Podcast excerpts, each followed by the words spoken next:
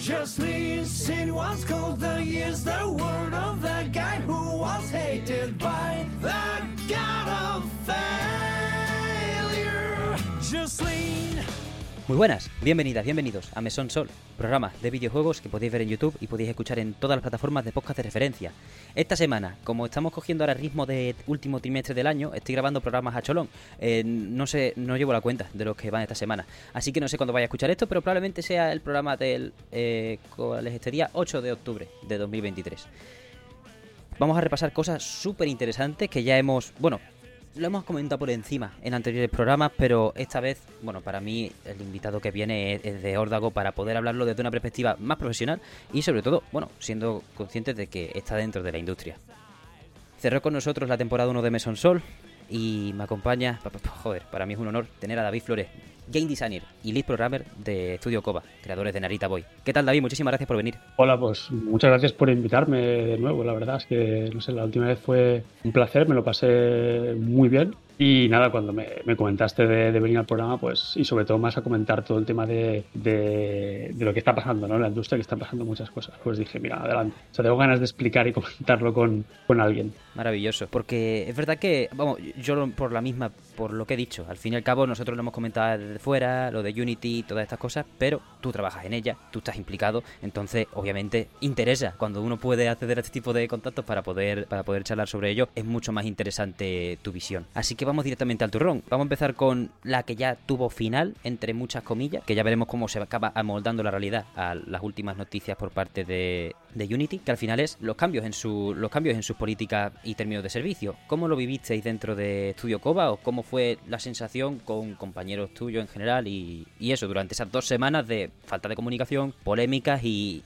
más caos que otra cosa? Sí, eh, te comento, además, eh, fue, fue casualidad, ¿eh? pero justo cuando Unity anunció la, la megabomba, que al final Twitter y las redes sociales en general se, se, se incendiaron, justo creo que era o el día siguiente o el mismo día en el que yo cogía vacaciones. Que al final era un poco para, para desconectar, pero al final Ostras. estuve un poco conectado. eh, a ver, el Twitter igualmente iba a revisarlo, pero sí que es cierto que lo revisé más en profundidad porque al final es algo que era como importante y podía af- afectarme. Bueno, dicho este, este paréntesis, o sea, el, el- el problema mayormente de, de- de este cambio de, de políticas que se sacó un poco de la, de la manga yo creo que lo que más, lo que más incendió en general a, a las redes sociales fueron dos aspectos en concreto. Uno fue el que se convirtiera de forma retroactiva, algo que tú nunca habías firmado y a partir de X día pues eh, se, se aplicaría, cosa que tú mm, no tenías control sobre eso. Porque imagínate que tienes ya un juego publicado, imagínate que estás en el tramo final del juego a punto de publicarlo. O sea, existen multitud de, de situaciones en las que te afecta y, y no puedes hacer nada, ¿no? No tienes ningún tipo de tiempo de reacción. Imagínate que eres un indie, que Claro. llevas cuatro años trabajando en un juego con Unity y, y lo publicas pues, precisamente los primeros meses del año o los últimos. Entonces, bueno, eh, poco margen de, de reacción tienes. Ya, ya ni que decir que ellos cambiaron internamente un repositorio que tenían donde estaban subidos eh, las condiciones de uso de, de las licencias y tal, y quitaron una cláusula en concreto de, de que las condiciones de uso, valga la redundancia, solo aplicarían a partir del- de que se anunciara. Entonces, creo que de, de modo silencioso Hostia. quitaron este. Sí, eso lo, lo hicieron. Pongo en contexto porque al final me estoy informando, es interesante. Ya hubo un problema en el pasado que fue bastante gordo, quizá no tanto como este. Entonces, Unity lo que dijo fue: vale, vamos a hacer una cosa, transparencia total. Vamos a crear un repositorio de Git, era formato texto, ¿eh? al final es como un documento, pero bueno, expuesto para que todo el mundo tenga acceso, donde allí publicaban las condiciones de uso de cada versión de Unity. Entonces, cada uno puede ir a consultar. Entonces, tú utilizas la versión 2021.2.3, vas allí, consultas las condiciones y al al final son las que te aplican. Upgradeas la versión de Unity, te aplican otras. Entonces, había una que en concreto decía que no podían aplicarse de forma re- retroactiva eh, las condiciones de una versión a otra, ¿no? Para entendernos. Claro. Eh, Se ve que hace seis meses o así, aproximadamente, lo digo de memoria, eh, quitaron del repositorio, no sé si el repositorio entero o al menos esta cláusula, para que de alguna manera estas, estas condiciones que anunciaron, que serían efectivas a partir del 1 de enero, eh, pudieran aplicarse, porque si no la gente se cogería a la, a la enmienda de, mira, pues que en el repositorio este que subisteis no decía esto. Dicho esto, que al final es un poco feo por doble banda, ¿no? Por las do- la doble acción y de que de alguna manera eh, Unity hace cosas eh, a las espaldas. Y dos, pa- parece que al final son un poco ingenuos porque si hay una cosa que hace bien Internet es recordar. Y siempre hay gente va a haber alguien que siempre se acuerde de algo y, y haga copia. Siempre, siempre, siempre hay gente que hace copia, captura, se baja cosas, entonces siempre al final van a pillarte. Pues esto es un poco el, lo que se lió, ¿no? El tema de, la, de la retroactividad, de que al final eh, tú no tienes, no tienes control. Y otra cosa que, que nos ha dicho y, creo que es algo importante, que muchas, para que veamos ¿eh? lo poco calculado que está esto por parte de Unity, es que muchas, eh, muchas editoras, cuando publican sus juegos, la build que hacen para que se publiquen en las diferentes plataformas, la hacen con una, con una licencia suya. Al final, muchas publishers, editoras, tienen como una licencia pro, que lo que te permite es quitarte el típico eh, launcher del principio de Made with Unity, ¿no? Si tienes la versión oh, gratuita, está. Vale, pues hay muchos publishers que dicen, bueno, nos pasáis el código, el repositorio, toda esta bandanga, y luego cuando ellos generan la build definitiva es la que ellos envían a las plataformas, ¿no? A Sony, Microsoft, a Steam, etc. Entonces, esa compilación la hacen con su licencia, no es la licencia del developer. Entonces, aquí hay muchas cosas que en general como que no están bien, bien calculadas. Yo creo que Unity al final tuvo esta, esta idea o esta necesidad, porque al final esto es otro melón que abriremos ahora, y que lo hizo fue un poco a la desesperada intentar buscar una fuente de ingresos por, por una vía que no estaba ni calculada ni estaba pensada, porque al final es que no, no, no tiene ni pies ni cabeza lo que han elaborado. Y la otra pata que yo quería comentar es la manera en la que ellos justificaban ciertas cosas. Entonces, cuando, cuando al final las condiciones que ellos querían eh, cobrar era por instalación, es muy complicado realizar esta comprobación. O sea, hay muchas maneras de realizar, aunque esté todo informatizado, esté todo registrado, pero es muy difícil saber cuándo un dispositivo se instala un juego porque esto, eso tiene que tener conexión a Internet. Dos, tiene que tener una especie de software en el cual eh, haga envíos de información de paquetes al exterior. Y esto está considerado fraude, es decir, está prohibido a menos que tú aceptes esta condición. Esto es la típica condición de cuando arrancas un juego, una aplicación y te dicen, eh, para mejorar eh, estadísticas y tal, eh, nos permites hacer análisis de tal. Y si dices que no, pues en principio, en principio no lo envía. En principio, no se sabe. Se llama el spyware de toda la vida. Sí. Pues representa que Unity quería comprobar esto sin que nadie haya aceptado absolutamente nada. Entonces, claro, aquí se lió porque ¿cómo vais a contabilizarlo? Las copias piratas podrían contabilizar, las instalaciones, bueno, lo que ya más o menos entiendo que ya habéis comentado en podcast anteriores. Entonces, es un poco esta, esta movida. El que no estaba claro cómo iba a contabilizar esto y cuando la gente más entendida que yo, porque hay gente que realmente domina de esto y dijo que esto no se podía saber. Eh, y le preguntaron a Unity, pues Unity dijo algo así como, eh, calma bro, que yo sé cómo hacerlo. Trust me, bro. Tengo un sistema propietario. Sí, trust me, bro. tengo un sistema propietario que es la hostia y esto lo tiene controlado al resto. Pero no te puedo explicar porque es, es legacy, es propietario y no podemos. Eh, bueno, esto lo que hace es todavía que desconfíes menos.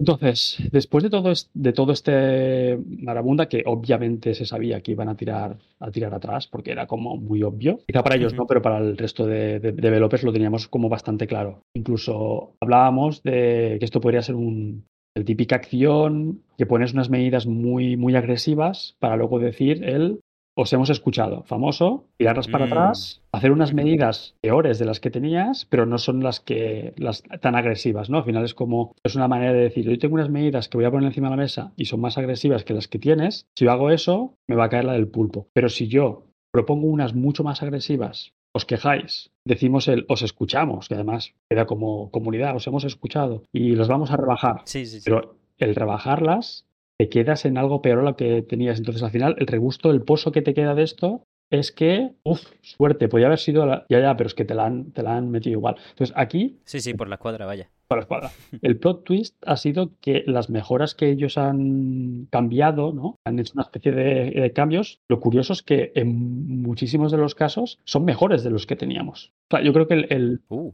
Sí, el, tiro les ha salido un poco por la culata, porque de hecho, con la, con la versión más barata de la licencia Unity, para entendernos, o la gratuita incluso, ¿eh? eh puedes, quitar el, puedes quitar el splash screen de Unity, cosa que antes no podías. Creo que ahora suben o bajan el porcentaje de revenue que ellos cobran, o sea, las, las digamos, las condiciones en general creo que como que han mejorado. Eso sí, han puesto como condición de que tienes, de que, tienes que instalarte la versión del 2023. O sea, la versión del 2023 aún no ha salido. Es decir, siempre las versiones de Unity van como un año por detrás del año actual porque son los que se llaman las, las, más estables, ¿no? O sea, la que es estabilidad total, entonces las que suelen utilizar las compañías. Entonces, dicen que si, si te instalas esta versión, te aplicarán todos estos cambios. Si no te la instalas, pues te aplican los de la licencia que tienes ahora. Son muy listos porque eh, lo que han hecho es poner una cosa muy, muy buena para que te instales esa versión, la del 2023. Esa cosa buena es que puedes quitar el splash screen de Unity gratuito, porque hay gente que pagaba la versión de 400 euros solo para poder quitarlo. Entonces te dice, mira, Uh,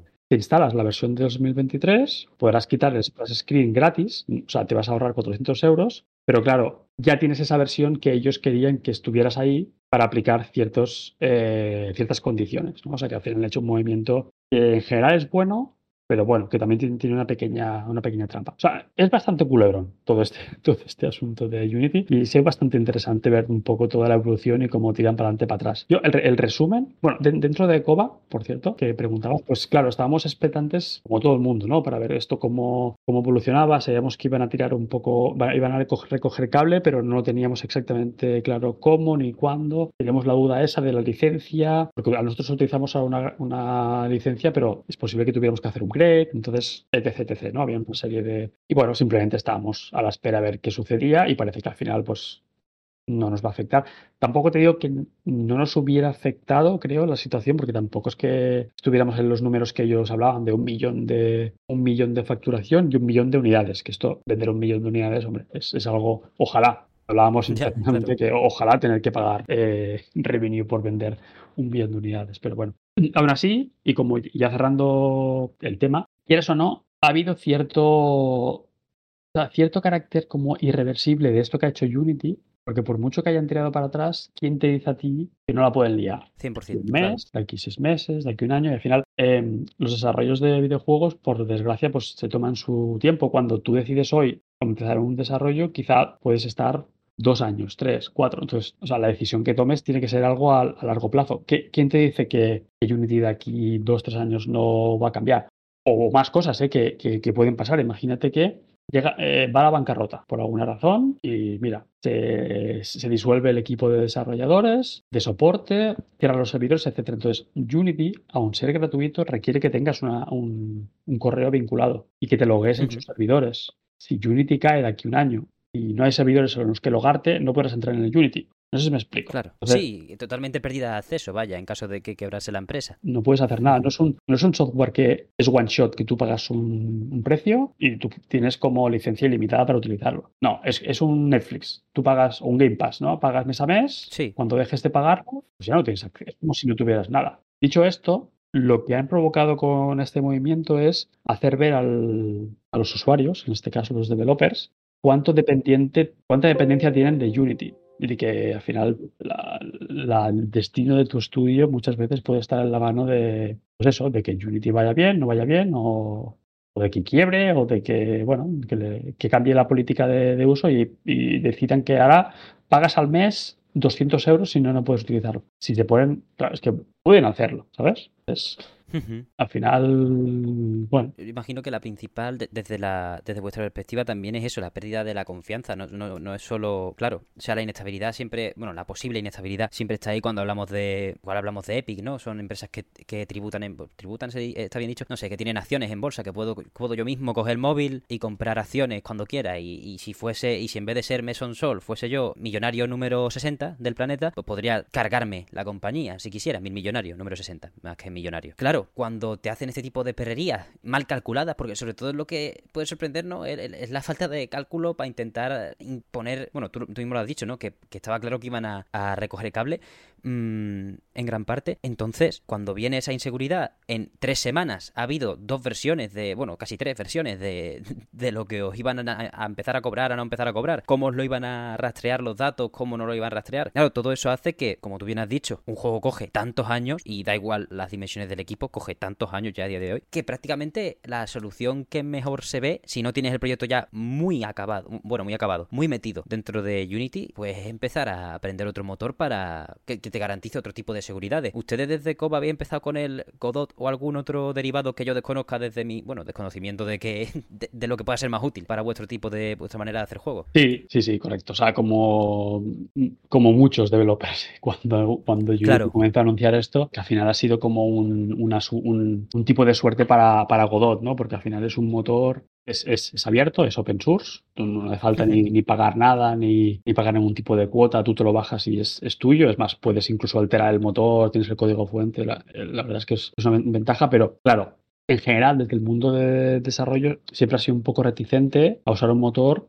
que es tan joven, ¿no? Al final Godot no tiene más de 5 o 6 años, creo. Van por la versión 4 y lo típico, que es un poco, es un poco reticente, ¿no? De decir, vale, voy a mirar qué juegos qué juegos se han comercializado que tengan realmente un son significativos para decir, ah, vale, pues el Godot es una es una herramienta, digamos, eh, muy buena para, para, a tener en cuenta para empezar a hacer videojuegos. Entonces lo que haces es mirar un poco qué juegos están hechos con Godot y ver pues eh, si es factible. Entonces es cierto que hay poquitos, el más, creo que el más sonado, uno de los más eh, representativos hechos con Godot que me viene a la cabeza que, pude investigar es el Dome Keeper. No sé si te suena. Un juego publicado por Ralph Fury. Vale, pues este juego está hecho con, con Godot y bueno, es una de las es una de las referencias como para decir, se pueden hacer juegos con Godot, se pueden publicar, se pueden, se pueden exportar a diferentes plataformas de, de consola, etcétera, ¿no? Porque bueno, esto es otro pastel, ¿eh? lo, de eh, lo, de poder exportar a otras plataformas de, consola. Entonces, es un poco ver, ver eh, si es una, es una alternativa viable.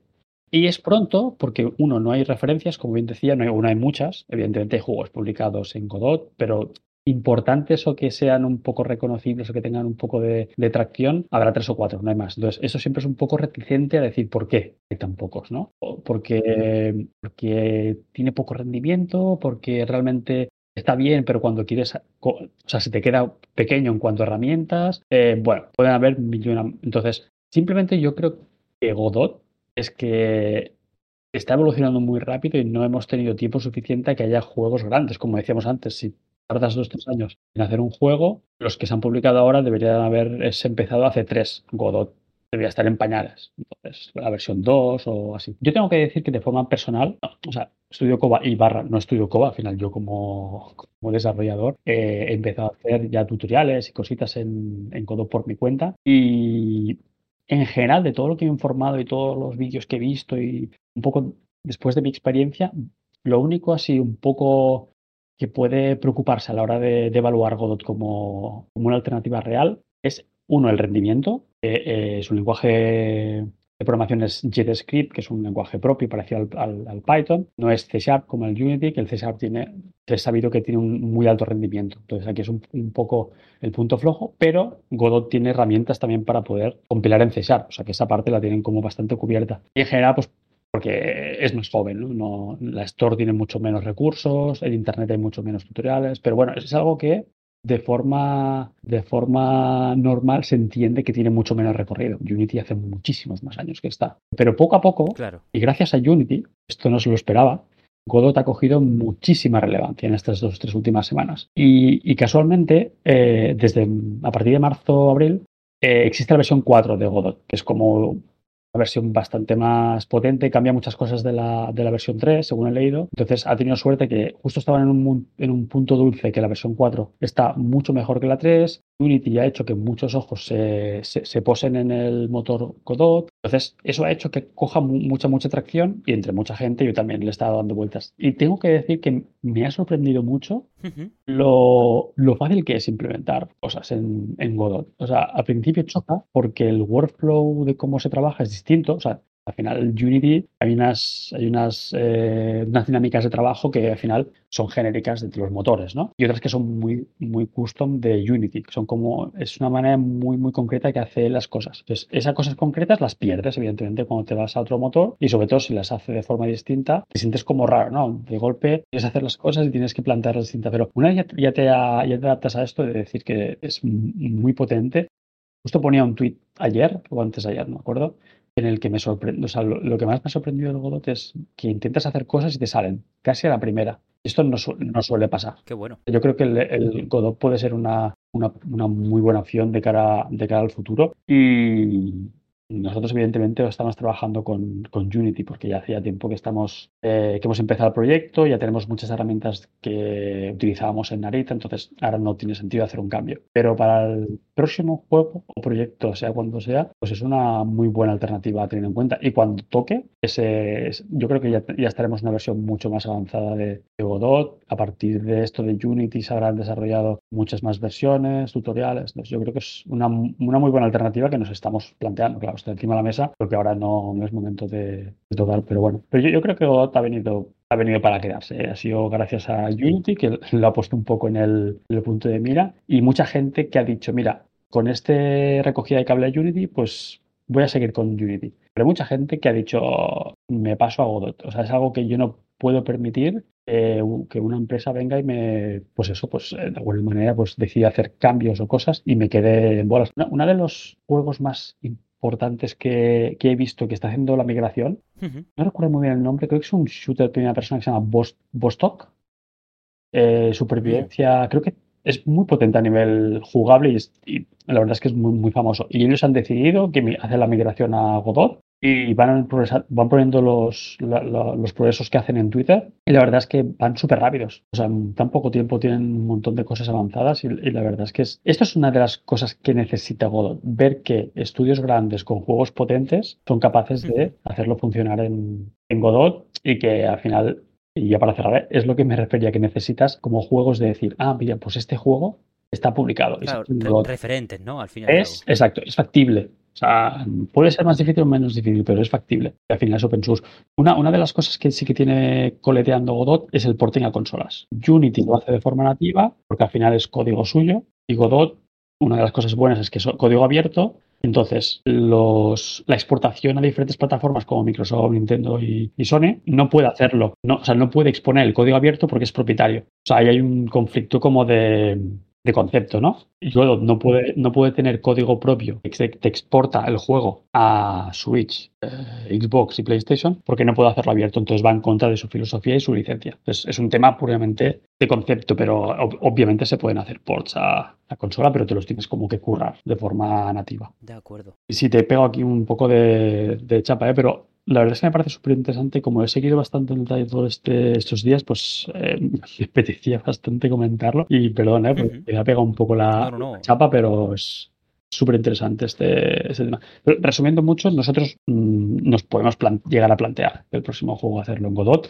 Y bueno, estoy haciendo Ajá. mis primeros pinitos para, para, hacerlo. Pero sí, ahora entre comillas estamos más tranquilos dentro de poco, sobre todo por el tema de Unity. Me ha parecido maravilloso ¿eh? toda la charla, porque además que eso, información que estamos cogiendo sobre la mesa, puede ser Road to Bostock, el juego. Este. Exacto, Road to Bostock. Vale, es un... lo, lo he encontrado por aquí. Sí, sí, y se ve potente, ¿eh? es como, no sé, me parece de los, los el doble A, ¿no? Que es como un juego, ya no es indie porque tiene como un acabado muy top y tiene muchos seguidores. Entonces, ese es un poco el, lo que necesitaba por ejemplo, ¿no? Para decir, ah, pues proyectos grandes se lanzan a la piscina y deciden desarrollar para...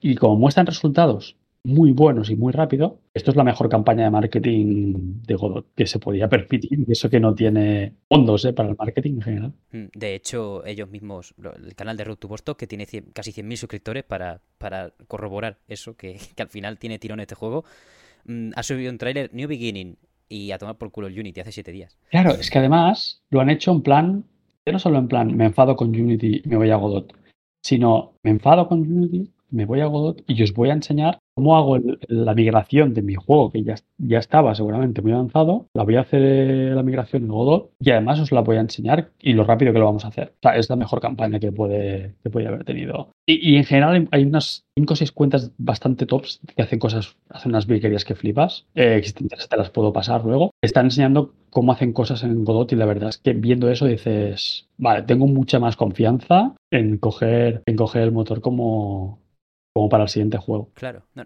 verdad que es maravilloso, ¿eh? es una flexeada que el flipa. Estoy viendo el vídeo por encima. o sea, decirte, mira, esto es lo que se tarda, más o menos. He mandado tomar por saco a, a, Unity, si te, si, te parece lógico en, en, tu proyecto. Qué maravilla. También eh, puntualizar sobre Godot, sí, la, la 4.0 que salió en marzo de 2023 es la primera actualización grande en 5 años. O sea, es que les ha venido que pintado, como tú decías. Eh, la primera actualización grande en 5 añazos. Y encima, eh, la primera versión intermedia que han hecho sin llamarla 5.0 en, desde 2016 es la 4.1 que ha salido en julio de 2023. Imagino que a partir de ahora es casi igual de importante que el E3, la 4.2 de Godot, ¿no? Estamos igual de expectantes por esto que por el DLC del Den Ring, básicamente. Total, es que ha sido la mejor campaña. Es que parecía como si tuvieran un infiltrado. De, sí, sí, sí. Desde Godot te un infiltrado en Unity, en plan, liarla, por favor. Hacer un, algo muy bestia que la gente al menos se baje Godot. Aparte que se te digo, ¿eh? te vas a su web, te bajas el ejecutable, que es un fichero o dos, como mucho, doble clic y en 3 o 4 segundos lo tienes abierto. Pesa 50 megas el motor. De verdad es que es una, es, una maravilla. O sea, el, tema de Unity da para, da para otro podcast. ¿eh? O sea, estuve leyendo y me, bueno, es como un tema muy, muy tocho, ¿eh? pero sí, sí, la, verdad es que la han, han liado un poco bastante. Sí, o sea, a nivel de comunicación, gestión, o sea, es que da, igual. O sea, no, no, no puede hacerlo tan mal. O sea, aunque fuera lo que tú has dicho de, fuera un intento de, lo que tú has dicho de, vamos a colarles como el apocalipsis y luego, eh, o sea, vamos a intentar colarle el apocalipsis, como no va a colar, les colamos algo un poco peor que lo que está ahora y así se conforman. Pero es que ni, ni, por esa, porque es algo demasiado serio. Creo que desde el ala ejecutiva o del ala que tuviera que tomar esta decisión y, y estructurarla en general, no han sabido apreciar que al final los videojuegos, desarrollo de videojuegos es algo que se toma mucho tiempo. Es el, es el trabajo de mucha gente, es decir, ya no solo es un claro, acaba con el pan de la gente. ocio, videojuego, que bueno, puede molestarte más o menos, ¿no? cualquier polémica que está, que está, que la vimos a diario, cualquier polémica de videojuegos, ¿no? El, ya ves. el GT7 tiene mejores gráficos que el Forza, ¿no?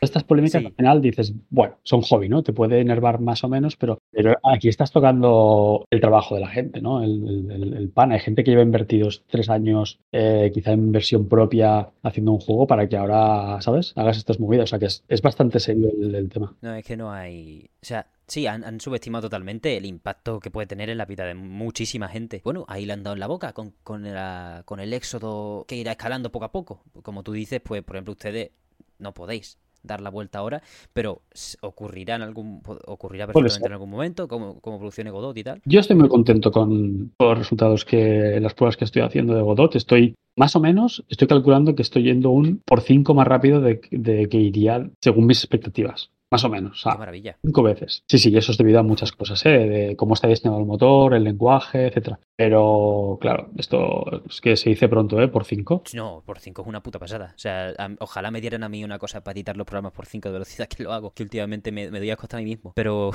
qué maravilla que Godot esté entrando en las casas de la gente de esa manera y que, joder, yo lo dije en el programa un poco fruto del hype y cosas, pero si no existiera Godot casi que habría que inventarlo y, me, me, alegro de que de verdad a la gente le esté sirviendo porque a veces este tipo de cosas pueden ser casi obligadas, ¿no? El moverse inmediatamente según cómo tengas tu estudio, cómo tengas tu proyecto, si eres una persona que desarrolla en solitario y que no solo sea medio obligado por las circunstancias o por la pérdida de confianza, sino que encima eh, pues esté encontrando puntos positivos sobre, sobre por los que apostar a futuro, pues creo que es una situación, bueno, de las situaciones que más positivamente se pueden resolver últimamente de todas las polémicas y mierdas que hay en la industria, dentro de que esta ha sido de todos modos un golpe de impacto ¿eh? dentro, bueno, para, para, muchísima gente. Te quería preguntar, eh, esto, es una pregunta que he anotado casi al principio del programa, pero que se me ha olvidado luego mirar, mirar la libreta.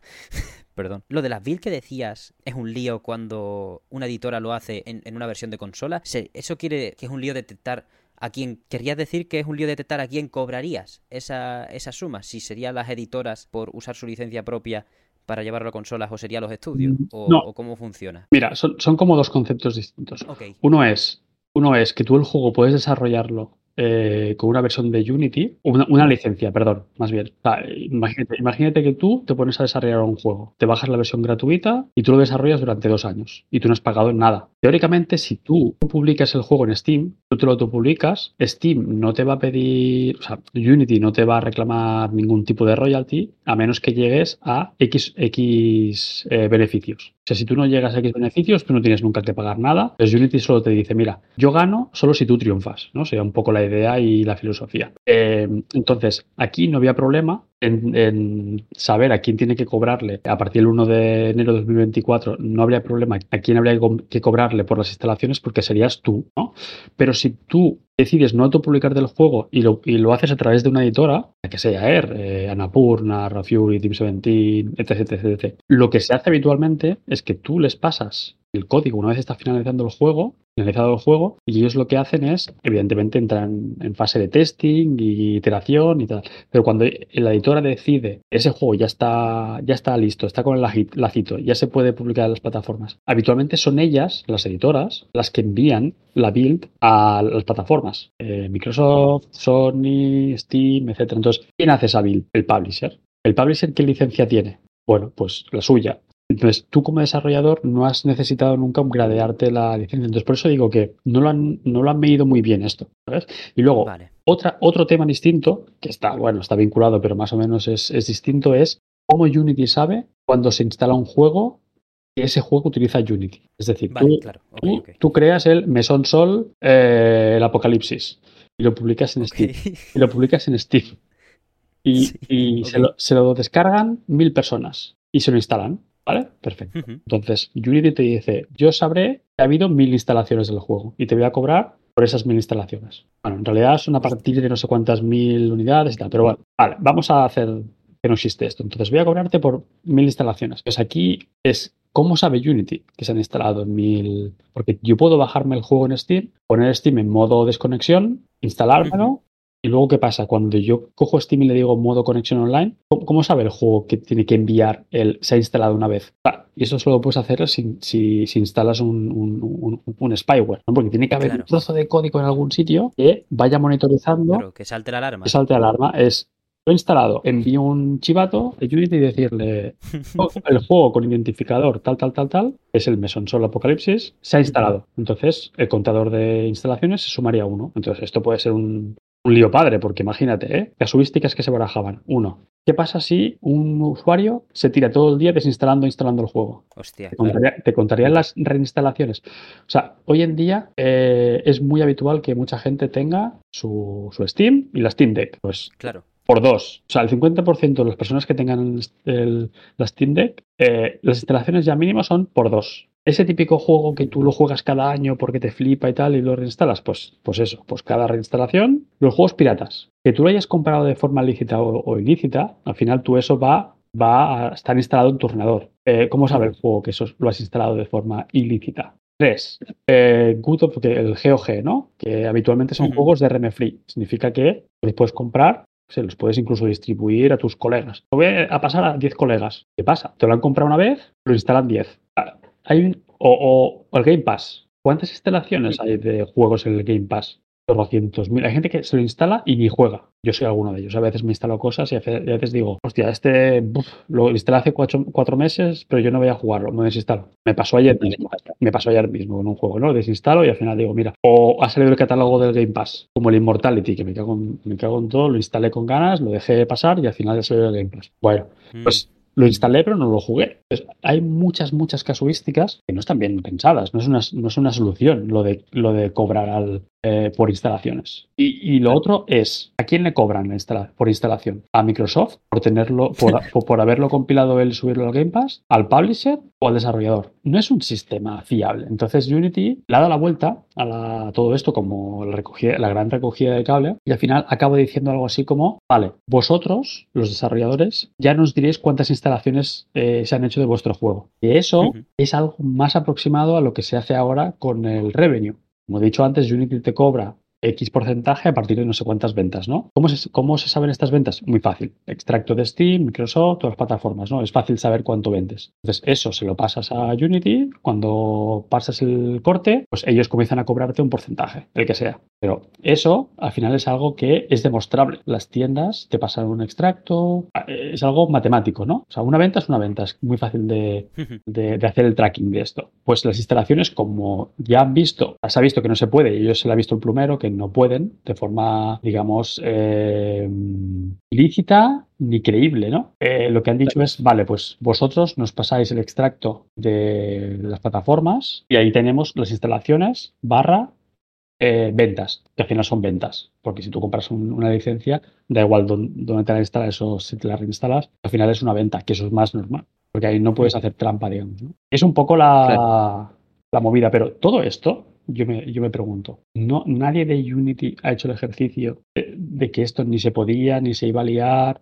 ni que esto no se puede traquear y cuando la gente te, te, te preguntara, ¿esto cómo lo vais a traquear? Tú decirle, tranquilo, bro, que yo tengo un sistema que y tienes que creer. Me parece muy raro que no hayan calculado la dimensión de todo esto. Pero ya te digo, es que ese es el, el tiro por, por la culata, ¿eh? porque han hecho un han, le han hecho un marketing a Godot que, que flipas. Y, y, sin querer extenderme mucho, ¿eh? pero aquí lo bueno es que Unity se pensaba que estaba en una posición de poder porque era como el, el es el motor más utilizado, pero por diferencia. ¿eh? Igual es un 60 o 70%, igual otro porcentaje es, es un real y el resto pues tal, o sea, es desproporcionado. ¿eh? Entonces, claro, se sentía en una posición de poder y han hecho este cambio. Lo que no sabían es que justo en marzo Godot publicó como esta super versión y Godot es una opción súper válida. Ahora, esto habían hecho hace dos años, pues, ¿qué haces?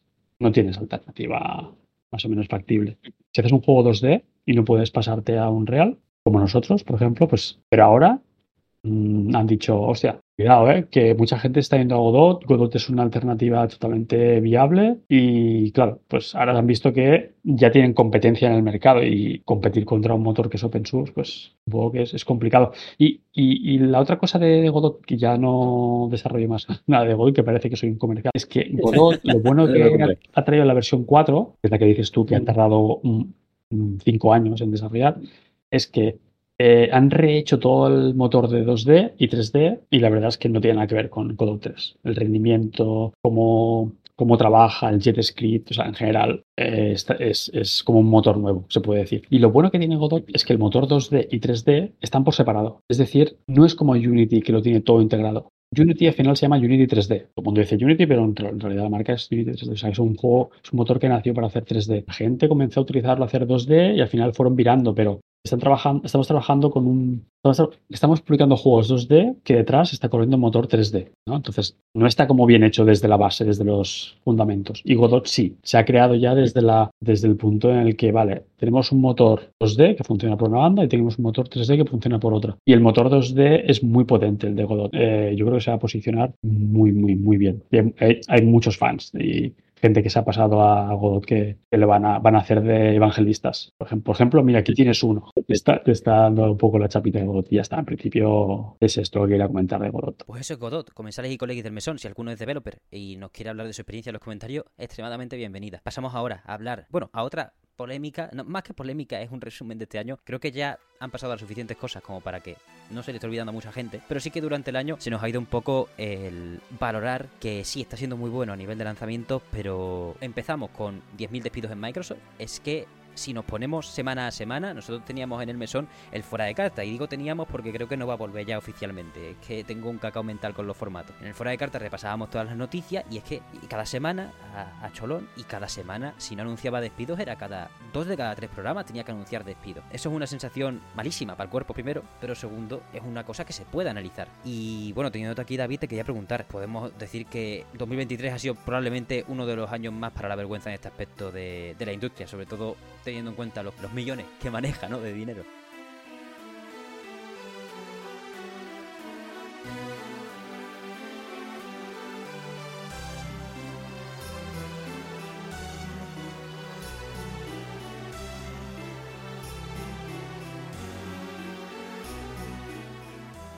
Sí, puse un tuit hace unos, unos, días que venía a ser algo, así como que el 2023 es el mejor, peor año de los videojuegos. Porque en calidad de videojuegos, eh, la verdad es que, bueno, cualquiera que mínimamente esté al día de la industria y juegue un poco se da cuenta que este año es como top. No sé si el mejor año de todos, de todos los pasados, pero quizá de los 10 últimos años sí que es como muy relevante ¿eh? la, la, calidad, cantidad de juegos que han, han, salido. Entonces, en ese aspecto, claro, es un año muy bueno y aún hay juegos por salir, que aún le queda un poquito de, un poquito de, de cola al año. Pero claro, eh, por contrapartida, eh, a nivel de industria del videojuego, pues, pues eso. Quizá eh, hemos, hemos acumulado pues, las peores noticias en cuanto a despidos y bueno, y otras polémicas, pero sobre todo centrado en, en despidos y, las hemos casi concentrado en, este año. Lo que decías de Microsoft, ¿no? que ya parece que cae muy lejos, no nos acordamos, pero sí, fueron 10.000, has dicho, ¿no? Pues una, barbaridad. Mi visión, que puede ser eh, totalmente sesgada de, esto, pero mi visión es que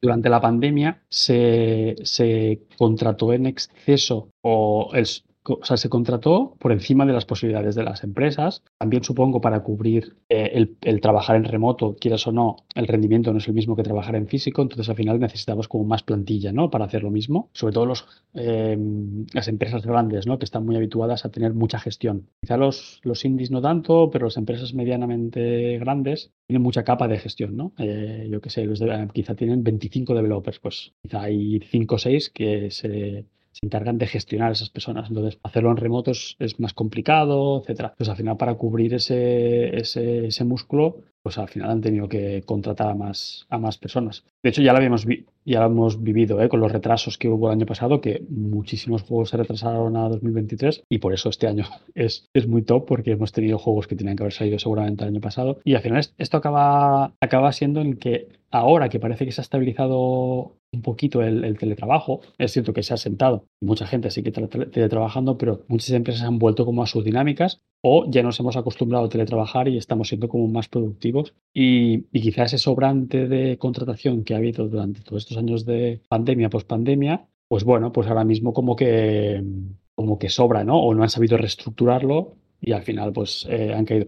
Mucho, muchos de los, de los perfiles, si te fijas, son eh, de Quality Assurance, ¿no? De QA, de toda la parte de testing y es un poco por esto, porque al final pues eh, la parte de testing la incorporas muy, muy pronto en el desarrollo y necesitas, necesitas mucho músculo para ir probando juegos. También es cierto que en general yo he ido viendo al menos, al menos en lo personal, eh, muchas, muchas editoras indie que están, están cambiando su manera de trabajar y en vez de publicar muchos, muchos juegos de todo tipo, ¿eh? pequeños, medianos, grandes, casi se están centrando en exclusividad a juegos un poco más, de más volumen para poderlos tratar mejor, ¿no? Porque al final, si eres una publisher y publicas dos, tres juegos al mes, se canibalizan un poco entre ellos, ¿no? Porque al final no puedes darle el espacio ni el marketing que, que o sea, acaban publicando un juego y ya estás anunciando el siguiente que es la de aquí una semana, ¿no? No, no tienes como ese espacio. Y han reducido un poco el catálogo anual en pos de tener unos productos un poco más acabados. Esto, esto quiere decir que vas a gestionar menos juegos y seguramente que vas a, necesitar la misma, el mismo equipo. Eh, o sea, un equipo, perdón, más reducido porque hay, hay, muchas, muchas, muchas patas que no necesitas, por ejemplo, de gestión, ¿no? No necesitas un equipo tan grande para gestionar tantos juegos, sino que tienes menos juegos. Eso es un poco mi percepción, ¿eh? Y a partir de ahí, pues, por eso pues, las empresas han visto, visto necesidad de reducir plantilla. Yo también creo eh, no sé quién fue el, el, que dio el pistoletazo de despidos de hace unas semanas, pero me ha, parecido, me ha dado la sensación de que muchas empresas querían o estaban en la misma situación y, y han decidido como hacerlo ahora y meterse dentro de toda la, el tsunami para que se les apuntara menos. No sé si me explico. Ah, sí, 100%, claro. Cuando, cuando sale lo de Epic, que creo que es lo más sonado, 900 despidos, un 16% de su plantilla, si no me falla la memoria, de locos. Se, se, han llevado por delante un estudio como Mediatonic, los de Fall Guys. O sea, directamente ese estudio, ha bueno, no ha desaparecido, pero sí, han pero recortado. Lo compras para. Lo han revent... Sí, sí, es que no tienes. Claro, lo compras para desvalijarlo y encima el, el, el, juego en sí da billetes. O sea, no me creo, no me, no me creo. O sea, si de verdad eh, Fall Guys ha dejado de dar dinero, es culpa de Epic porque no me creo que ese juego deje de dar pasta con lo cómo funcionan las colaboraciones, con lo sencillo que es de engancharlo y jugar, y porque en su momento fue de pago. Yo pagué el juego ese de salida, ya no lo juego, ¿eh? es decir, pero yo tuve mi fiebre Fall Guys y dije 20 euros de una, me suda. Mira que normalmente no hago esto con juegos que no conozco, o sea, lo vi en, su... en, en el mismo día que lo vi, digo, para adentro. No sé por qué me dio esa, esa pero sí, ¿no? Sí. Recordemos que, que, esta gente publicaron el Fall Guys con es verdad, Devolver, ¿eh? Es verdad. Entonces, sí, sí, se fueron de. Se fueron. A ver, no se fueron, pero es cierto que Devolver, cuando publica un juego de, una, de, una, de, un, de un estudio, suele repetir. Hay pocas excepciones de que los estudios cambien de publisher. O sea, que si Devolver te publican juegos que, bueno, hay bastantes números de que te siga publicando los siguientes. Entonces, eh, sí. ellos se fueron, dijeron, mira, cogemos el juego, ya no lo tiene licenciado Devolver, no sé qué movidas, porque entiendo que tuvieron que pagarle dinero a Devolver para que no pueda venderse bajo su paraguas. O sea, no sé qué movidas hicieron y se fueron con Epic. Y ahora, mira, Qué lío, tío. Estudio cerrado. O sea que, no sé, es un, es un lío. Y eso que, y como paréntesis muy rápido, según he leído, pero no lo sé, pero lo he leído en algún sitio, que se ve que el comunicado que hizo Sweeney, Sweeney se llama, ¿no? El CEO. Sí, de, Tim Sweeney, el vale. CEO. Pues dijo algo así como que esto es porque las ventas se estaban, o sea, las ventas, las ganancias se estaban desacelerando. O sea, el concepto no es que hacer los huevos. tienen pérdidas, es que las ventas estaban en el track de lo que ellos habían hecho de las previsiones, ¿no? A principio de año, principio de año fiscal, hacen unas previsiones. Pues si no llegas a esas previsiones, para ellos es como tener pérdidas. ¿Qué dices, loco? No es tener pérdidas. ¿Sabes la, la- la dinero que gana esta, esta gente? Es- Esta es la parte también en la que yo me pongo. Normalmente en los programas de meso me pongo a pegar chillillo. Intenta mantenerme un poco normal claro, por- porque no se puede toda la semana ponerse así. Pero me cago en mi vida. Es que es así, David, tío. O sea, eh, llega las mismas personas, Tim Sweeney, este eh, señor pesado, con el juicio de Apple y su puñetera madre, que me da igual. El, señor llega, hace este comunicado y procede a subir el precio de la moneda de pago esta del Fortnite y eh, a, cer- a cerrar un maldito estudio que eh, Fall Guys es que, o sea, desacelerar los beneficios. Es que yo lo. es para engancharlo, es que ya directamente es para engancharlo en un callejón o al salir del curro y, y, y- y decir, pedirle explicaciones como mínimo. Ya luego, si se sale con un globo de agua que en realidad tenía pintura o ácido, pues Dios sabe. Dios, Dios dirá y proveerá lo que le cae de gachapón en el globo, en el globo inflado.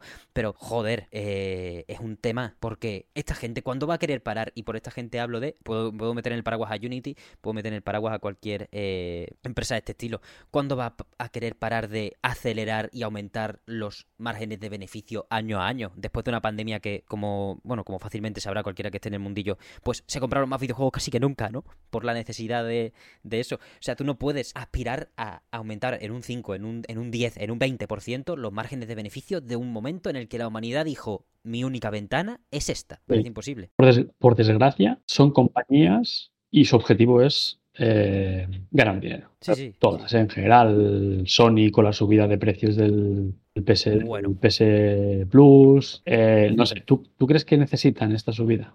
Con el punto en el que están de que PlayStation 5 está batiendo récords de, software y hardware vendido. No tienen vergüenza, te lo puedo decir directamente. Es que no tiene sentido ninguno en vez de. Pero claro, al final hay Excels y los, que, y los inversores y hay una serie de, de conceptos que están ahí que nos cuesta de ver, que para ellos es normal, que es eh, cada año tengo que ganar más, porque al final yo hago una inversión, tienes cada año necesito ya solo no recuperar una inversión, sino ganar más.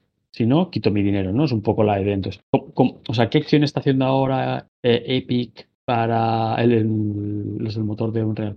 Para, mm, para el año el finalizar el año, cuando finalice el año fiscal ahora del 2023 en marzo del año que viene, pues han dicho, vale, ¿qué podemos hacer? Uno, subir los pavos del Fortnite. Vale, check. Me cago en Dios. Dos, eh, ¿qué estudios tenemos que hemos comprado? ¿Qué tal? Este, el Fall Guys, eh, pero el Fall Guys ya está hecho, ¿no? Es decir, ¿qué, qué, qué mantenimiento tiene esto? Va, ¿esto lo podemos hacer in-house? Sí, pues fuera. Y así, ¿eh? Entonces han comenzado a, a poner gastos en un Excel, me imagino, ¿eh? Evidentemente no lo sé. Han comenzado a poner gastos en un Excel y han dicho, vale, va, tenemos que llegar a esto. Pum, pum, pum, pum, y, han, y han ido quitando cosas. Es que si no, no me explico, ¿sabes? Y esta- estas decisiones las, las ha tomado alguien que son conceptos de una línea de un Excel. No, ellos no saben qué es Yes. Eh, Mediatonic, no saben qué es subir Sí, de de- forma- deshumanizar totalmente la industria del videojuego. Vaya a ser para que... es como una línea de un Excel que le da igual subir el dinero de Fornite que despedir a los de Fall Guys. ¿sabes? Y esto, pues bueno, pues es que va a estar ahí siempre por desgracia. Son empresas muy, muy, muy grandes, una cúpula que su objetivo es ese, eh, hacer dinero, como el Jim Ryan, ¿no? Que ahora, ahora deja Sony, pues Bueno, pues este señor nunca ha estado en contacto con la fanbase de, de Sony ni nada. No, es como, por ejemplo, Phil Spencer, ¿no? Que es un tío que a lo mejor te puede caer mejor o peor, pero hostia, no sé, como que intenta, ¿no? Ves que juega, ves que entiende de juego, habla de juegos. El Jim Ryan es un. él sabe de negocios.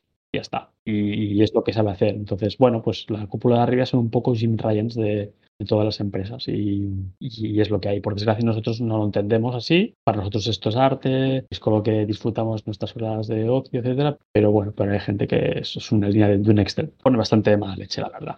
No, no, tiene, no tiene ningún sentido. no, son, son tiempos oscuros en ese aspecto y, y vaya, ya, no es más allá de... Sí, por supuesto, para, para mí es arte y si no, no habría 70 programas de Mesón Sol. Eh, literalmente, creo que si no es este el número 70 es el de la semana que viene. O sea, estamos aquí comidos en ese aspecto. Pero también va de seguridad laboral, tío. No puede. O sea, quiero decir, es un año también que por necesidad, al fin y al cabo, también se están abriendo muchos sindicatos. No lo, no lo suficiente, porque imagino que nunca son suficientes. Tampoco entiendo de esto. No soy. No sé, no sé la formación que hace falta para entender de esto, pero no, lo soy, no lo tengo. Soy ingeniero informático. Bueno, dentro de unos meses. no, no puedo decir muy técnicamente por qué hace falta. Pero básicamente representación de los trabajadores. Al final, reivindicar sus derechos, organizarse. Entiendo también por qué, o, me ha hecho entender más fácilmente todos estos despidos y como tú bien has destacado antes, que la mayoría son en, control de calidad, en quality assurance, que la mayoría de sindicatos que se estén formando son, son de personas en este, en este rol. Por ejemplo, el que se ha formado en Cenimax, creo que son eh, 90% QA o, 100%. Eh, el que se formó en Sega hace unos meses también tenía mucho QA. Al final casi todos tienen QA. El de Raven en Activision Blizzard es de lo mismo, de su sección de, control de calidad. Es que no hay seguridad laboral si te congelan un proyecto o si te dicen que ya, bueno, esto se puede hacer en, casa. Eh, bueno, en, casa. Eh, lo, he traducido directamente en inglés. Dentro de la empresa. ese tipo de cosas, joder, yo espero que se, avance mucho porque mira, puede haber más o menos despidos dependiendo de la, de la situación y entiendo que hay veces que puedan llegar a ser necesario. Eh, de estos, de este año, prácticamente ninguno justificable. Eh, si me pongo libra por libra, porque claro, uno lee las noticias a la semana y ve las justificaciones y no tienen sentido. Como tú dices, era, por ejemplo, esta de por desaceleración de los beneficios. Habrá despidos más justificado, menos justificado, lo que tiene que haber también es una defensa de, esa seguridad laboral. Porque, por ejemplo, hablando también que has, mencionado a Sony, los que ha habido ahora, que, es una magnitud menor, ¿no? Son 25 despidos, pero lo mínimo, mínimo 25 despidos, pero los que ha habido ahora en, Naughty Dog también son de gente de, de QA y se deben muy posiblemente por las noticias paralelas que están saliendo de que el modo facciones de The Last of Us Parte 2 está literalmente congelado. Y si me pongo a darle vueltas al coco, teniendo en cuenta de que la gente que toma estas decisiones son las mismas que quieren más beneficio, más beneficio, más beneficio, puede que sea porque no han conseguido una manera de convertir los Factions en un juego como servicio. Pero bueno, eso ya es especulación por mi parte. No, no, y que, que yo creo que estás muy cerca ¿eh? de, dar la diana. Al final es un pez que se muerde la cola. También es, existía noticia estos días que decía que hay muchos estudios internos de Sony que estaban como que no estaban alineados o no les gustaba la idea de irse como al formato servicio, etcétera, etcétera, ¿no? Y seguro que Naughty Dog es una de ellas que les obligaron, estoy segurísimo, les obligaron a hacer un modo un modo online de Last of Us, etcétera. Entonces, quizá en este punto del desarrollo ya deberían estar haciendo el testing. Entonces, ¿qué haces con no sé qué no sé qué otros desarrollos está haciendo Naughty Dog, que seguramente esté con el de Last of Us 3, pero quizá no esté en el punto en el que necesiten hacer QA, porque están como en la preproducción o ves a saber. Pues imagínate, tienes ahí 20-25 personas en el departamento de calidad. De, por calendario deberían estar ahora testeando el, el juego online este de Last of Us y, y alguien ha decidido que al final este juego como servicio se, se congela. Ya sea porque al final los juegos como servicio no serán como la tendencia principal de Sony, eh, porque ahora sale el Ryan y entrará otro. No lo sé, es igual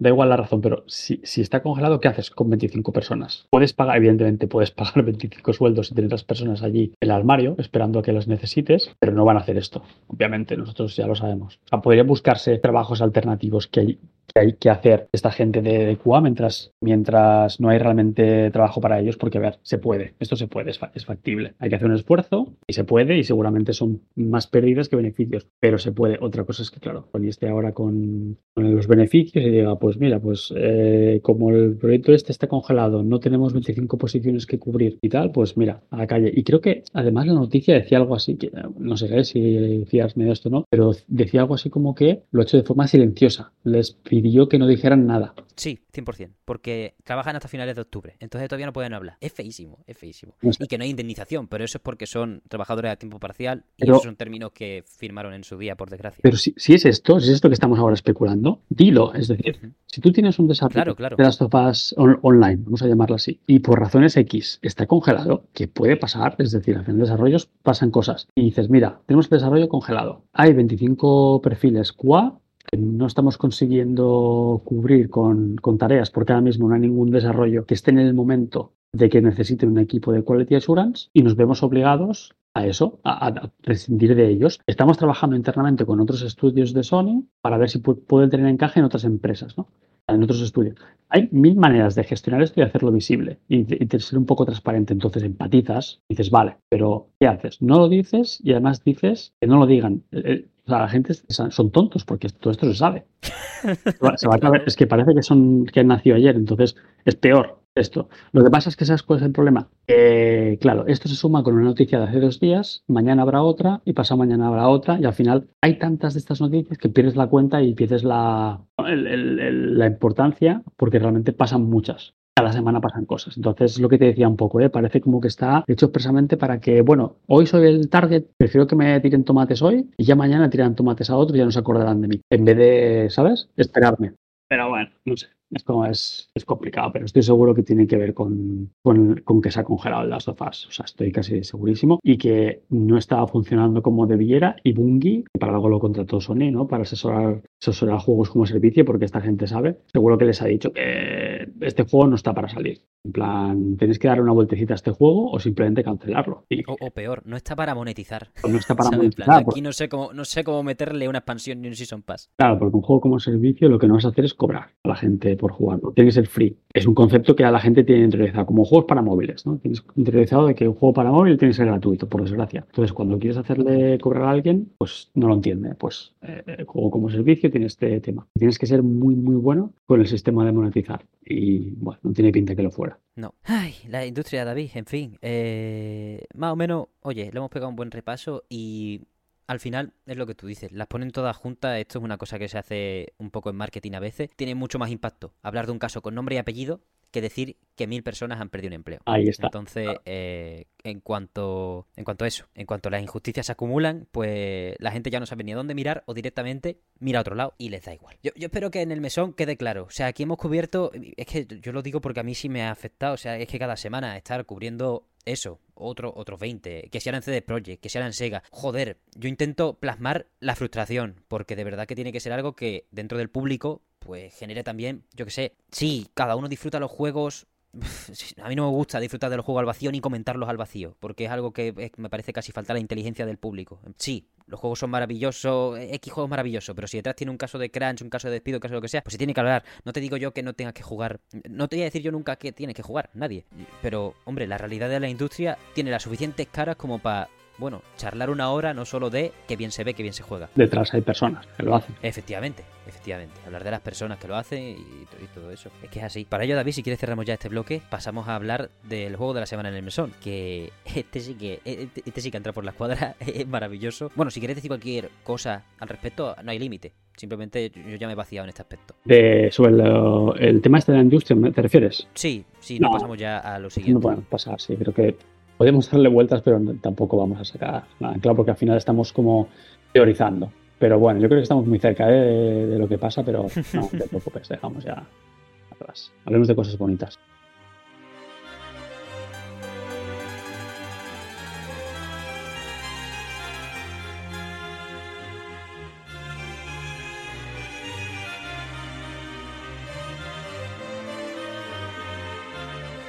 Ok, pues Cocoon es el juego de la semana en Mesón Sol y vaya, lo hemos jugado ambos, vaya pasada. Yo tengo que decir, por motivos de, con- bueno, no, no, no contratos porque no son contratos, pero sí que lo, lo he podido jugar gracias a un código que me han pasado de Game Pass de PC por parte de Xbox, así que eso te- por, transparencia pura y dura hay que decirlo. Así que, vaya, y, y lo que tú has dicho de instalarte un montón de juegos de Game Pass, es que justo lo vivió hace dos días. me, me he puesto una, un tocho de juego para poder, para decir, mira, aquí está cubierto Mesón Sol de la temporada 1 a la 4, de la temporada 2 a la 4, prácticamente, con lo que con lo que tengo instalado. Si yo quiero lo puedo jugar en el tiempo que me han permitido, eh, que son tres meses exactamente, y nada, vamos a hablar de Cocoon, David. Eh, si quieres empezar tú por tus sensaciones, eh, y si no, vamos punto por punto, por cositas. Yo, yo, yo me he quedado flipando, he de decir que me lo pasé ayer, o sea, más fresco lo puedo tener imposible, lo tengo aquí capturado, que lo estoy reviendo para recordar puntos. Pues yo lo jugué, de hecho estuve a las 6 y 1. O sea, sal- salí a las 6 y a las 6 y 1 ya, ya estaba jugando. Pues un kit, que todo el mundo podía disfrutarlo. No aparecía en el Game Pass, mm, entré en un momento de pánico, pero luego te vas a la Store, lo buscabas por ahí y truco, no, no falla. Estaba ahí y lo descargabas. Nice. Pero sí, sí, no lo jugué el tirón como mucha gente, pero casi. Creo que lo, lo acabé al día siguiente, o sea que me lo, me lo acabé dos sentadas. Y vaya, una maravilla. Qué maravilla. Yo igual, ¿eh? Dos sentadas, yo creo que es la magnitud ideal para jugar Cocoon. Yo lo abrí muy tarde, en el sentido de que eran las 11 de la noche. Me pegué una primera sentada más extensa que la segunda y fue como, para, porque va a acabar alucinando con... O sea, porque este juego está muy bien. Quiero decir, no, no lo mires mientras tiemblas eh, del sueño. Normal jueves, sí. Ahora vamos a dedicarle el tiempo que merece. Bueno, y el rato de calidad que merece. Desarrollado por Geometric Interactive y editado por Annapurna Interactive. Un, un, juego que nos anunciaron, puede ser solo el año pasado, no recuerdo si en 2021 nos llegaron a enseñar cositas. No, no, no, yo creo que el reveal fue el año pasado. Sí. Y Quiero recordar que incluso fue en el, el E- bueno, lo que era el E3 de Microsoft. Recordar, pero no, Sí. no me acuerdo.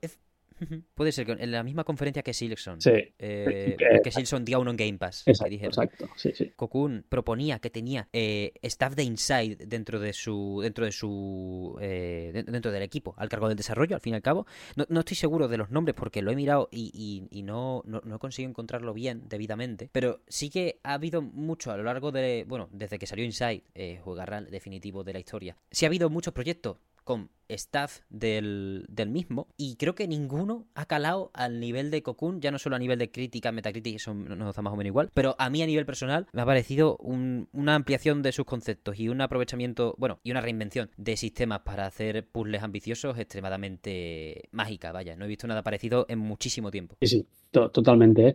Hago, hago un inciso a lo, que has dicho. O sea, un- el- digamos, la persona más. Evidentemente hay dos ex Playdead, que son los del Limbo Inside.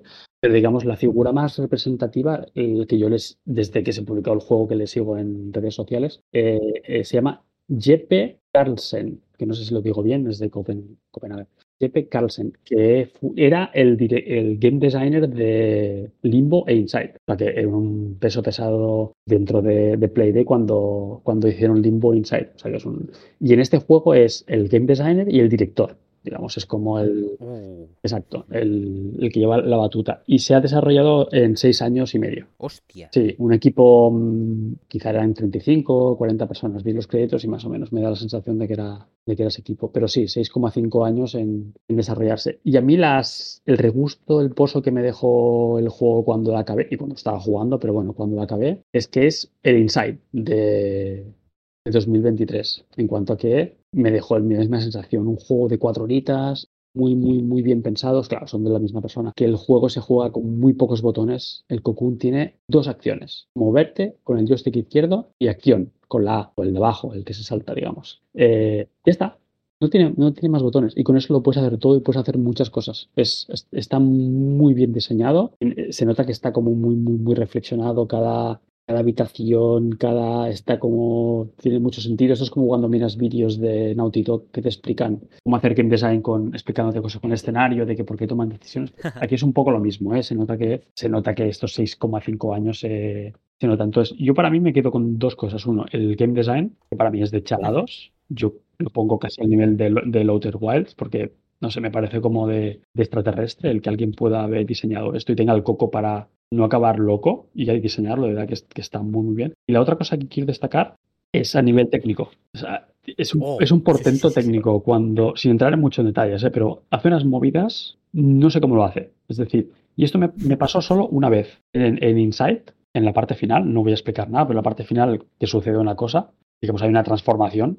Técnicamente es muy tocho, muy, muy, muy bestia. Y no sé, es ese momento en el que yo me quedé de no sé cómo técnicamente han hecho esto. Y, y aquí también, o sea, cumple un poco las dos, las dos patas que la que me gustó más de Inside. El diseño está, es muy sencillo a nivel de controles, pero muy complejo a nivel de game design y mecánicas y muy, muy puzzles muy inteligentes. Te explota la cabeza y sobre todo a nivel técnico. Bueno, artístico es muy bonito, ¿eh? pero estas dos son las patas que a mí me ha dejado muy loco. Estoy de acuerdo, gracias por la info porque me alegra mucho que se han podido tomar seis años y medio para hacer esto porque, joder, se nota que, eso es lo que tú has dicho, está todo tan pensado, tan medido, o sea, en las cuatro horas que dura el juego, con, como tú bien has dicho también, los pocos controles que tienes, has sentido, cuando acaba el juego, has sentido que has hecho un millón de cosas. Eh, has sentido que has estado todo el rato procesando en tu cabeza, pero como en una cocina en hora punta, ¿sabes? Un nivel de estímulos, todos súper bien medido. Y de desafíos también, súper bien medido. Y me, parece de locos que este juego no entre. O sea, es que es un esencial, me parece un esencial de 2023. Y no, no voy a hablar de juego del año,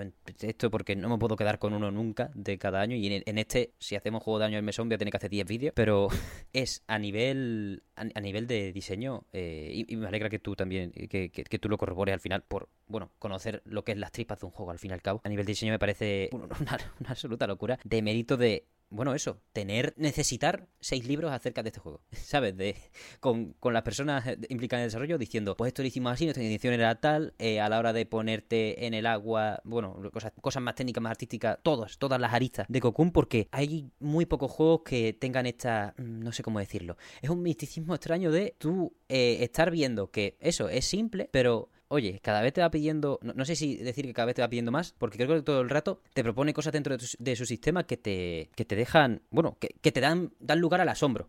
¿sabes? Eh, no, sé si, no sé si va escalando todo el rato o si simplemente es de literalmente así de bueno todo, todo el tiempo. Pero sí, e, es, asombro lo que, lo que sientes cada vez que eh, tienes que hacer cualquier tipo de acción dentro, dentro de Cocoon. La navegación en sí también es una chaladura por las distintas fases y, vaya. Me quería quedar, David, con el... Esto es algo que me impactó, pero que fue una cosa que, ahí dije, o me fumo este juego o estoy tonto.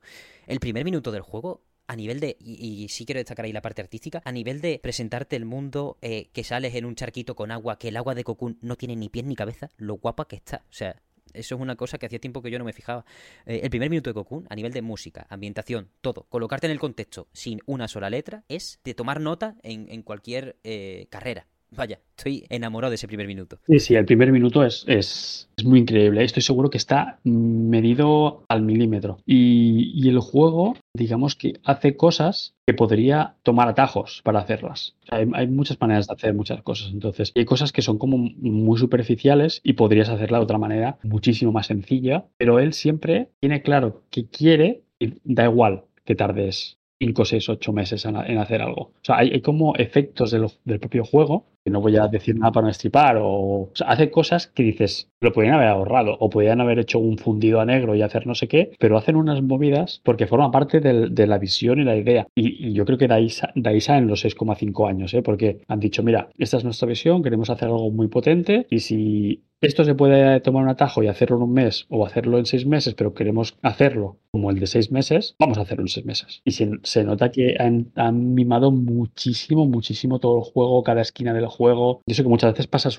una vez por un sitio y no vuelves. ¿no? Es el típico, es como Inside que al final es un tira para adelante, no repites casi nunca, o sea, casi nunca tiras para atrás, pero es igual, les da igual, quieren que cada momento sea como súper memorable, el escenario está muy bien hecho, no hay pantallas de carga, es decir, tú te puedes pasar todo el juego del tirón, no ves absolutamente nunca una pantalla de carga y hace cosas muy locas, cambiando como escenarios y movidas, es decir, podría poner tiempos de carga y no pasaría nada, pero no, entonces, ahí reside un poco el, detalle, el, al, gusto, ¿no? De decir, es que quiero que sea así, quiero que la experiencia no haya cortes, quiero que, como decía un poco Inside, ¿no? Que al final también era un viaje que no había cortes. Tú podías pasarte el juego de principio a fin y no había pantallas de carga. Pues eso a nivel técnico es un portento, tienes, tienes que trabajar eso, no es, no es, como hacer ocho pantallas y las sumas, o sea, tiene como un trabajo detrás que te lo podrías ahorrar, podrías poner una especie de, de fade a negro y luego avanzar y nadie te diría nada, porque es como, es normal, ¿no? Es como que todo el mundo tenemos interiorizados que en Metroidvania hay muchos cambios de transiciones de pantalla, ¿no? Porque es así. Pues no toma atajos en este juego. Yo creo que es una, una de las ideas que ellos han dicho. No, vamos a hacerlo espectacular, que sea muy compacto, todo un mismo sitio. Queremos transmitir la sensación de que es un mundo eh, que está interconectado, de que tal, uno dentro de otro, estas cositas. Y la sensación es que no haya tiempos de carga y que no haya fades. Y pam. Y a lo mejor han tardado seis o siete meses en en prototipar una, una, sola cosa. Es, el cúmulo de juego es una chaladura de,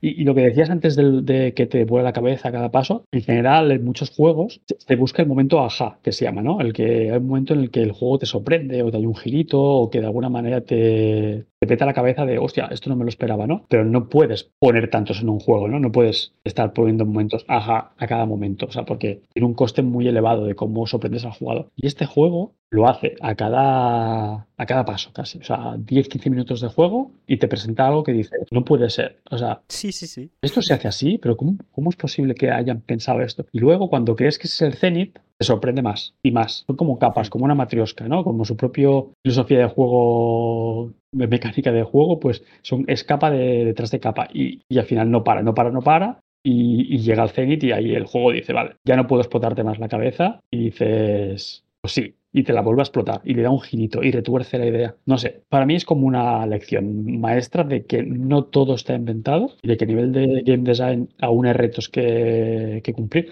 Un poco como, como cuando salió el Outer Wilds. Es como, wow, un juego, no tiene tiempos de carga, está todo interconectado, está todo como súper bien medido. ¿Cómo han podido hacer esto? Pues se puede hacer estas cosas. Cuesta muchísimo y, se puede. Y luego requiere mucho tiempo. ¿eh? Y esta gente eran veteranos, lo que decías tú. Son gente que no han salido de, la nada, ¿eh? son gente que se nota que saben lo que hacen. Y, ya si desde fuera se intuye un, diseño, un diseño en general, ya no de niveles, sino en general de juego, está exquisito, los que de alguna manera trabajamos en esto del game design, que intentamos ya no solo jugar, sino analizar, nos vuela más la cabeza. En plan, ¿cómo has podido estructurar todo? Y que encaje y que funcione y algo con, con solo un botón. Es, es, un ejercicio y que luego todo case con el diseño artístico. Porque ya puedes tener una idea, un diseño muy bonito, pero luego a veces encuentras problemas para plasmarlo a nivel visual o no. Esta gente han sabido cómo aunar todo y, y de alguna manera hacer funcionar todo como un tiro. Es una experiencia aparte y no sobra ni un minuto de juego. Es que es, para mí es súper redondo. Para, para mí es el indie del año. Sí. Ahora era Blasphemous 2, porque la verdad es que flipé bastante con el juego, me gustó muchísimo, pero es que mi debilidad son este tipo de juegos, más tipo Insat. Y la verdad es que hasta ahora el juego que, con el que más he disfrutado es, es el Cocoon, pero sin lugar a dudas. Yo en el indie del año, mira que de Sevilla, ¿eh? Y, y para mí es un honor que esté Blasphemous 2 ahí. Pero de Cosmic Will Sisterhood me pegó demasiado fuerte por lo mismo que te ha pegado a ti, Cocoon, por, por los por los gustos personales, al fin y al Ah, cabo, sí, al final uno barre para casa. Sí, normal. eh, en ese aspecto. Pero eso no quiere decir que a Blasphemous 2 no le rece yo todos los días de mi vida por estar a que a menos de 3 kilómetros de mi casa el estudio, que coño, de menos de 3 kilómetros, a menos de 2. Eh, Es otro por el ¿eh? estudio Es, otro- es una cosa brutal. es una cosa, es, es muy brutal lo que hace. Visual, diseño, no sé, es, es un juego muy, muy, muy redondo. Está, es increíble. Entiendo que es el juego que ellos quisieran haber hecho desde el principio, ¿eh? que el 1 era muy parecido a esto, pero lo que es difícil hacer un juego, imagínate. Pero con este es que es muy, muy redondo. La verdad es que muy bien. Hmm, Como, como Metrifania es un... que, que yo soy muy de Metrifania también, ¿eh?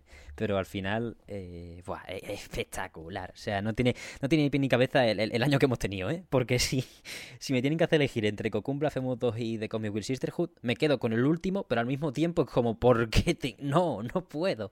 No puedo. Le voy a hacer un vídeo a los tres a tomar por Y saco. tres juegos tan, tan diferentes, ¿eh? además. Sí, sí, sí, sí, sí, sí. A, a nivel de identidad, a nivel de género en sí, todo, todo, Sí, todo. también es que es increíble también el Sisterhood. No, no sé, es que al final, por eso decíamos, el 2023 es una, es una echaladura, no tiene sentido de lo que está. Pero bueno, que viene, porque al final, eh, cuanto, cuanto mejores juegos, mejor y, y- y más los disfrutamos. Uf, pero a ver, al final el, el tiempo es finito, ¿no? Y no juegas tanto como, como te gustaría, pero, pero bueno, que al menos que lo, lo que juegues sea de calidad altísima como estos tres. Hmm, 100%. En esta. A mí no me gusta hacer listas de esenciales. De hecho, la, la- tendencia esta que salió de los 25 juegos tuyos en Twitter, hice 5 listas y no pude publicar ninguna. Dije, no estoy siendo justo. no sé qué. Me dio, una, me dio una rayada que flipa.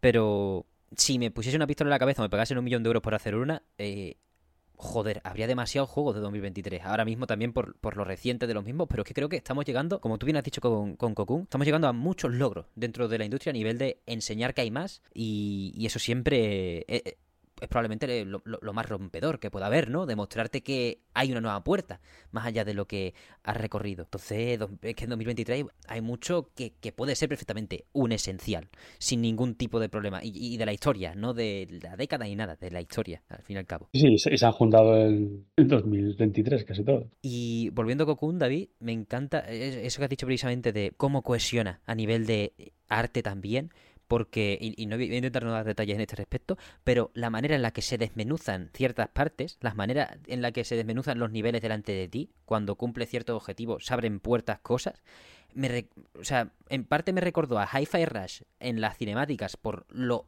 la cantidad de piezas y de todo que tienen que se mueve, que lo hacen realista, pero es una cosa estilo anime barra cómic. Pero los de Cocoon no tienen ni pies ni cabeza, porque no solo es, al contrario que con Hi-Fi Rush, hay muchas piezas para hacerlo realista, en Cocoon es- hay muchas piezas para ese extra de asombro, ese extra de ¿dónde, dónde estoy? ¿Por qué?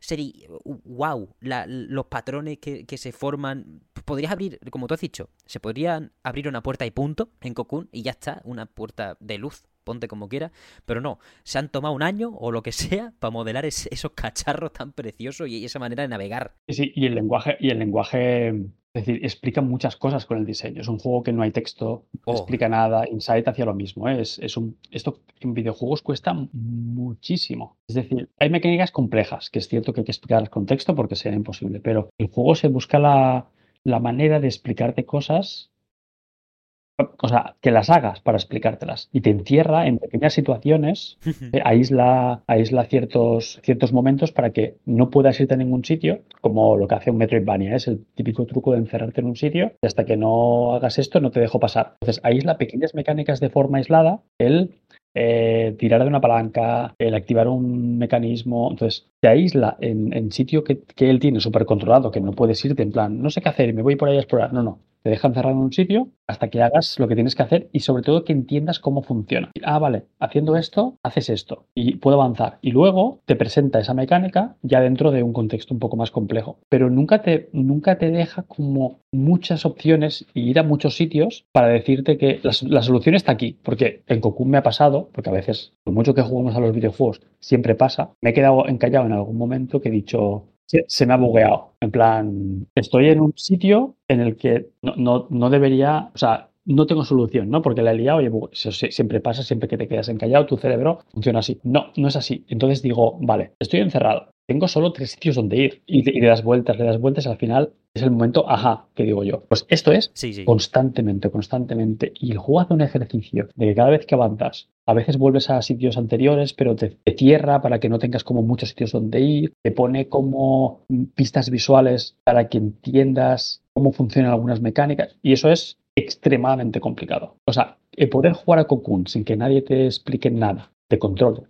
Cero texto, no hay texto, solo lo de nueva partida y poco más. No te explica absolutamente nada. Y todo te lo explique con las propias acciones del escenario. Y además es un escenario raro. No es Sí, sí, que te sí. encuentras una puerta y tienes un pomo de la puerta y tú dices, vale, cojo la puerta y la abro. Son objetos raros, con formas raras. O sea, hacer, explicar todo esto en un contexto en el que no es tan obvio las cosas, tiene un mérito increíble. Por eso- digo que diseñar esto es de extraterrestres para mí. No, no, no tiene sentido.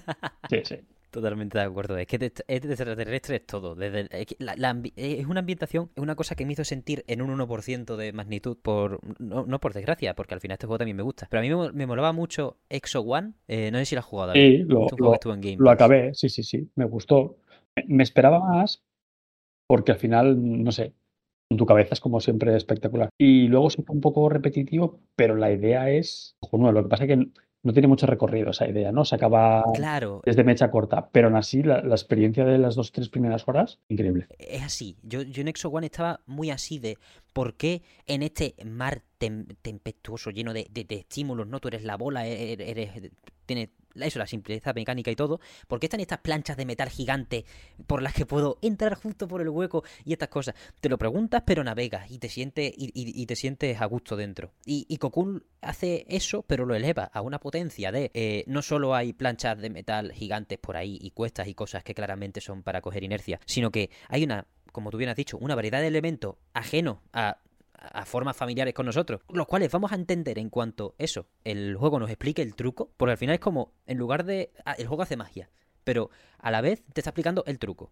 ¿sabes? Es como, me siento a gusto interpretando las cosas dentro del sistema que, más, que me vas proponiendo a medida que voy aprendiendo. O sea, es un- una relación constante de, eh, no sé si ir de... No, no es cuestión de ir de la mano, no creo que te lleve de la mano, te tienes que, que comer el coco. Y eh, me pasa como a ti, que hay ciertas partes que he dicho, ya la he liado, me tenía que haber llevado una cosa de aquí y no la he cogido, me cago en la leche, ahora resetas partida o lo que sea. Que me gusta mucho que te hace un guardado cada 2% o 1%. ¿eh? Sí, sí, sí. lo- El, el juego, tú, yo y todo el mundo se lo ha pasado exactamente igual. O sea, es el típico juego que no hay variaciones ni... Todo el mundo hemos hecho los mismos, los mismos pasos. Entonces, es lo que hace es registrar tu progreso, pero no es el que has hecho tú, sino es como una foto, un snapshot de, de lo que ellos dijeron en su momento. Entonces, está muy bien, porque puedes volver atrás en cualquier punto. Eso está súper bien. que buah, es, un, es un mundo tan increíble y, y está todo tan medido. Me encantaría hablar con spoiler, pero me, me lo, me lo guardo para el videojuego del año. No lo sé. Eh, David, ¿tú quieres hablar de cual- alguna cosa en concreto y aviso de que hay spoilers? Si no, eh, seguimos hablando en la nebulosa y creo que de momento lo estamos manteniendo el tipo. Dentro No, no, no. Sí, sí, eh, estoy intentando hablar siempre en, en clave, ¿eh? para, para no spo- porque al final es un juego que es, es una experiencia cortita de cuatro horas y cualquier cosa que expliques del juego, pues puede ser spoiler, ¿no? Es como cuando mucha gente te preguntaba, ¿pero de qué va Outer Wilds? Le dices, no, no te puedo explicar nada, porque en realidad cualquier cosa que expliques es spoiler, ¿no? Lo, lo ideal de este juego es llegar sin saber nada. O sea, puedes saber, evidentemente, que es un juego isométrico, has visto capturas, ves que el protagonista pues coge unas bolas como en la espalda y se mueve con las bolitas. Y ya está. O sea, es lo que tienes que saber. Sí, sí, pero yo prefiero no, no entrar en spoilers y hablar siempre en, morse, en clave. Sí, creo, creo que es un buen juego para, para eso, para hablar de cara al público eh, de chill. O mencionando, por ejemplo, me, lo invento, el acto 17 de Cocoon es la hostia, ¿sabes? Eh, y, y decirlo así y ya está. Y luego ya en el petit comité, en la cripta, de donde sea, uy, la cripta no me gusta, porque los gamers siempre tenemos que estar bajo tierra, con sótanos y cosas. Eh, no. Eh, en lo privado, en el ámbito privado, en el bar, donde sea, decir, en el mesón, eh, de hecho, pero aquí no. Puedo decir, joder, ahora sí vamos a hablar en detalle, que nos lo hemos pasado todos los que estamos en la mesa, ¿no? Exacto, Venga. sí, hablar, con propiedad de, de momentos concretos. Exacto. Claro. Club de lectura, 100%. Eh, Ah, totalmente. Una cosa mágica. Pero yo prefiero que la gente se quede con el hype de decir, joder, pero esto apunta súper chulo. Lo tenéis en Game Pass. ¿Quién no tiene Game Pass casi hoy en día? Y, y probadlo. Os puede no gustar, ok. Puede parecer un juego súper raro, ok, pero probadlo. Y si hacéis clic, es que es un, es un, es un viaje. Pues yo lo dejaría, yo lo dejaría aquí, ¿eh? la gente lo, lo pruebe, por favor. Sí. No lo dejéis pasar. Son cuatro horitas que las puedes sacar en dos tardes y ala. Y que es maravilloso, ¿eh? O sea, es que no tiene ni pie ni cabeza. Pero bueno, para dejar de, insistir y de babear, repaso las plataformas en las que está. En Steam está ahora mismo con un 20% de descuento, literalmente 18 euros por este juego. Joder, ya es que es, es el cielo. O sea, estamos en la mejor época de la historia. Eso está en Game Pass, de consola y, y de PC. eh, y creo que es, creo que es juego de eh, es juego nada más que de Xbox y de No. Steam. Voy a verificar No, no, eso. creo que está en todas las plataformas. Está en Switch y diría que en PlayStation también. En 5 seguro, la 4 no lo sé. Sí, en todas, como tú has dicho, efectivamente. PS4, PS5, Nintendo Switch, Xbox One, de hecho también está en ese Game Pass, PC y Xbox Series X y S. Annapurna suele publicar sus juegos en todas las plataformas a la vez. Eh, de- Devolver sí que hace la púa de Switch, PC. En general hace esto y luego quizás se, anima en otras consolas. Pero Annapurna sí suele publicar de todas las plataformas. Pues no hay excusa. Entonces, eh, corred, por favor, y para que podamos hablar lo antes posible, básicamente, eh, en privado, sobre estas cosas, porque de verdad que es un... Mira, lo- lo es que así, es, es de esos juegos que, co- como tú bien has dicho, dejarlo en crítico aquí y hablarlo en privado, es de esos juegos a los que yo le daría prioridad, si tuviese que hacer... Sí, quiero que juegue... Si, yo tuviese una persona delante, le diría que jugase Hi-Fi Rush, el of the Kingdom, to- todas estas cosas, sí. Pero si tiene que darle prioridad a uno, primero, por la duración, cortísimo, y, y segundo, por, joder, poder hablar por fin de esto, es, es Cocoon, sin ninguna duda. ¿Y qué duración? Quiero decir, al final son cuatro horas que están, que están muy, muy concentradas. No, no hablamos de cuatro horas 100%. que dispersas, explora. No, no, son cuatro horas, pero vaya cuatro horas. Como, ¿no? Al final, el- cada, cada minuto cuenta. O sea que, sí, sí. Si tienen que priorizar uno, prioricen este. Sí. Eh, Es que es- es demasiado. Creo que lo he dicho antes. Es una densidad de pensamiento en cada, en cada minuto que de verdad que. se- no, voy a no sé decir si se siente como cuatro horas o no, pero lo que se siente es como una experiencia mágica. Vaya, ya se os haga más largo o más corto por, por cómo lo distribuyáis. Eh, David, cualquier cosa que quieras decir sobre Cocoon, eh, no hay límite. Si no, vamos cerrando y, te agradezco un millón eh, haber venido al mesón, tío. Es un placer contar contigo. Ce- Cerramos ya, sí, sí. Ningún problema. Pues maravilloso, tío. Muchísimas gracias por venir, de verdad. Lo he disfrutado como un enano. Entre el Cocoon, poder hablar, aquí lo tengo fresquísimo, y, y ver el punto de vista de un profesional eh, de tu talla en, en las últimas polémicas y vicisitudes de esta industria, pues es un honor que el mesón no puede, no, no puede dar por hecho. Así que te lo agradezco de verdad con, con todo de corazón, tío. Nada, eh, gracias a ti por invitarme. La verdad es que me lo he pasado, me lo he pasado súper bien. Eh, hablando de, pues eso, el, el tema del Unity, que al final da para casi un programa entero, ¿eh? El tema de eh, el mejor, peor año del 2023, que esperemos que no, no haya más despidos o al menos eh, noticias negativas. Y bueno, al final cerrar con esto de juegazo es el Cocoon, que por favor que la gente lo, lo juegue. Ese es el típico como en chat que yo me juego una vez al año y vamos, que lo- lo- lo- cada vez lo disfruto como un, como un enano.